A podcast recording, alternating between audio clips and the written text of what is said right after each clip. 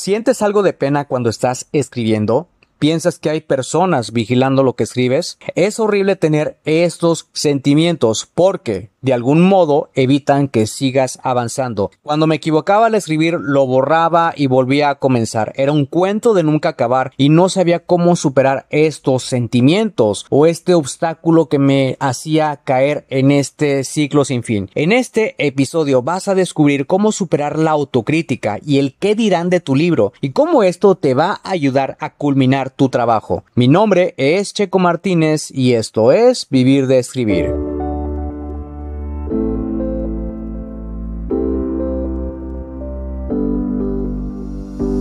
Escribí mi primer libro a los 27 años y estaba listo para publicarlo. La pregunta era, ¿cómo lo iba a lograr si no me consideraba un escritor y las editoriales estaban fuera de mi alcance? He creado este podcast para darte las respuestas que necesitas y las estrategias para lograrlo y asimismo compartirte mis fracasos, aprendizajes y éxitos como autor publicado y emprendedor. Si tienes un mensaje que compartir con el mundo y quieres convertir tus conocimientos, ideas e historias en un libro que la gente lea, sígueme mientras construyo una vida de la escritura. Mi nombre es Checo Martínez y bienvenidos a Vivir de Escribir.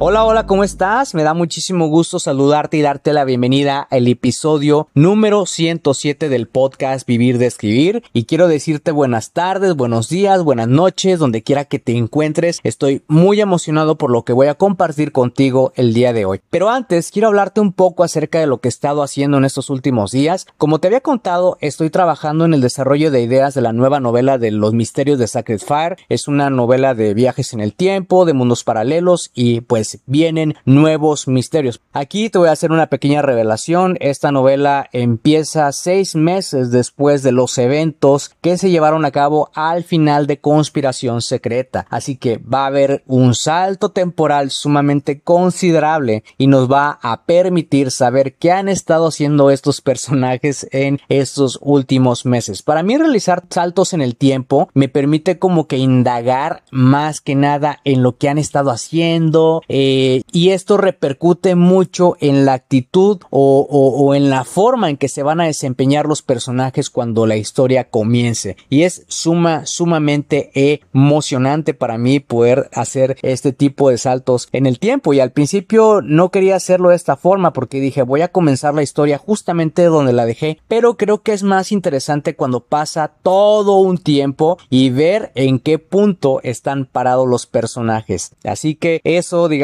es lo que he estado trabajando en estos últimos días. Estoy todavía desarrollando las ideas y, y, la verdad para mí es muy, muy emocionante porque pues esta serie de viajes en el tiempo implica Obviamente mucho trabajo porque hay que hacer mucha investigación también, pero la investigación ya vendrá un poco más adelante. Por lo pronto ahora estamos desarrollando las nuevas ideas He leído toda la línea de tiempo del remanente, de la búsqueda de conspiración secreta para ver justamente si, si empiezo la historia, dónde la dejé o si hago este salto temporal de los seis meses que es justamente lo que eh, decidí. Así que ya que te he platicado un poco acerca de lo que he estado haciendo, vamos de vuelta al episodio. Si alguna vez has sentido algo de pena cuando escribes, déjame decirte que no eres el único. Esos sentimientos se presentaban muy a menudo, sobre todo cuando yo comencé con mi primer libro. Sentía que había miradas a mi alrededor, vigilando lo que estaba haciendo o que tan bien escribía y si me equivocaba en algo, lo borraba y volvía a comenzar. Era un círculo vicioso del que no sabía cómo salir. Así que cuando le conté a unos pocos que estaba escribiendo un libro, sus comentarios fueron, y si escribes bien,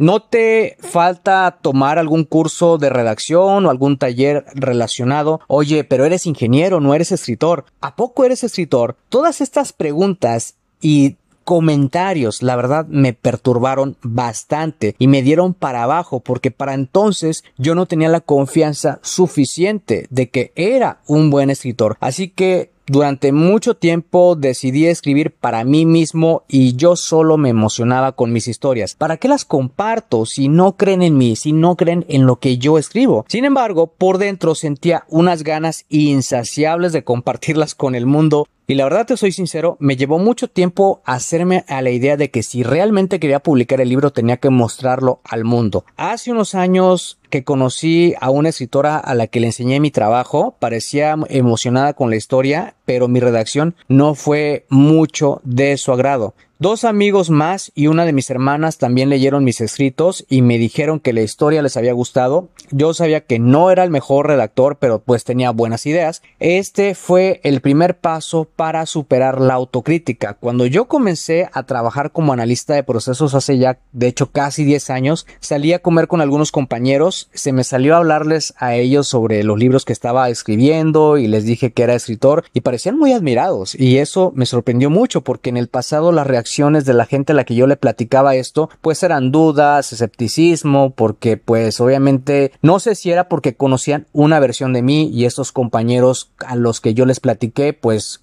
teníamos poco tiempo de conocernos, entonces era sumamente interesante eh, analizar todo esto.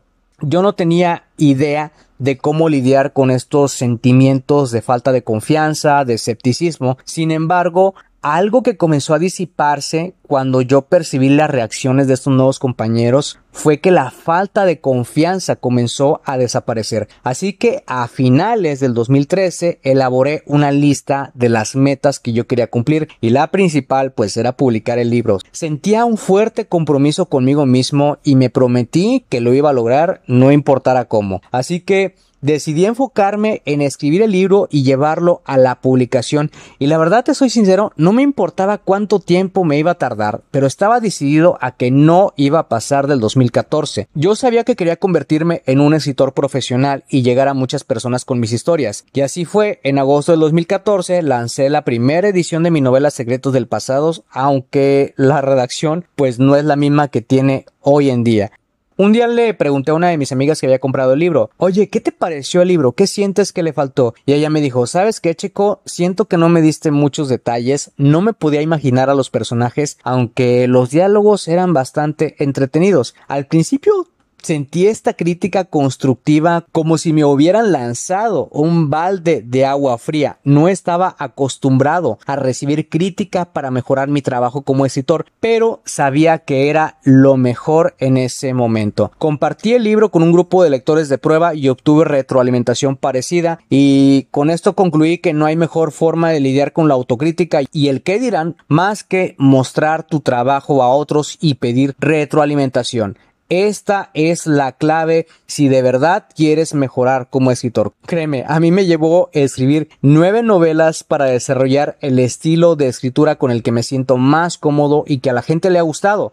Si no te sientes seguro de construir un equipo de lectores como te he recomendado en episodios anteriores, prueba con enviarle tu trabajo a algún amigo de confianza, pídele que lo lea y te dé una retroalimentación honesta y que realmente te pueda ayudar. Porque no es lo mismo cuando te dicen, oye, ya lo leí y está bien. No, dile, ¿sabes qué? Necesito una opinión honesta y que realmente me digas lo que piensas de mi libro. A mí me costaba mucho pedir ayuda a mis amigos porque sentía que no iban a ser honestos y que solo me iban a dar una opinión por lástima. Por eso tienes que ser muy claro desde el principio con las personas a quienes les envíes tu manuscrito. Cuando ellos te hayan enviado los comentarios, léelos y elabora las acciones que vas a tomar al respecto para mejorar tu libro. Cada lector tiene una perspectiva diferente, por eso es importante tomarte el tiempo de leer cada comentario y definir cómo lo vas a aplicar. Lo único que importa es mejorar tu redacción para que el lector se lleve la mejor experiencia de lectura posible. Y una recomendación que te voy a hacer es que no te tomes personal los comentarios que te hagan. Recuerda que todo esto es para mejorar la escritura de tu libro. Si te gustó este episodio y piensas que puede ser útil para otra persona, compárteselo para que esa persona pueda inspirarse y así lleguemos a más personas y también no te olvides de dejar una valoración para este episodio. Gracias de nuevo por pasarte por acá y escuchar un nuevo episodio. Suscríbete al podcast Vivir de Escribir para que de esa manera recibas los nuevos episodios de escritura, publicación y marketing de libros. Recuerda que puedes descargar tu kit del escritor con las 10 herramientas imprescindibles para iniciarte en el mundo de la escritura creativa y mejorar tus habilidades como escritor. Solamente tienes que ir a publicatuprimerlibro.com diagonal kit-escritor. Soy Checo Martínez, esto fue Vivir de Escribir y te veo en el próximo episodio.